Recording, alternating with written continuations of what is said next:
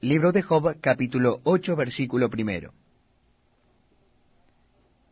Respondió Bildad suita y dijo, ¿Hasta cuándo hablarás tales cosas, y las palabras de tu boca serán como viento impetuoso? ¿Acaso torcerá Dios el derecho, o pervertirá el Todopoderoso la justicia? Si tus hijos pecaron contra él, él los echó en el lugar de su pecado. Si tú de mañana buscares a Dios y rogares al Todopoderoso, si fueres limpio y recto, ciertamente luego se despertará por ti, y hará próspera la morada de tu justicia. Y aunque tu principio haya sido pequeño, tu postrer estado será muy grande.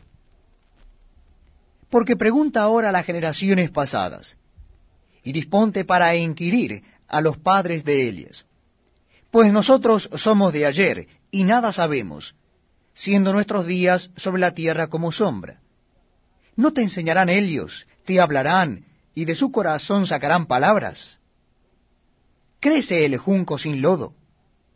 ¿Crece el prado sin agua? Aun en su verdor y sin haber sido cortado, con todo, se seca primero que toda hierba. Tales son los caminos de todos los que olvidan a Dios, y la esperanza del impío perecerá porque su esperanza será cortada, y su confianza estela de araña. Se apoyará él en su casa, mas no permanecerá ella en pie.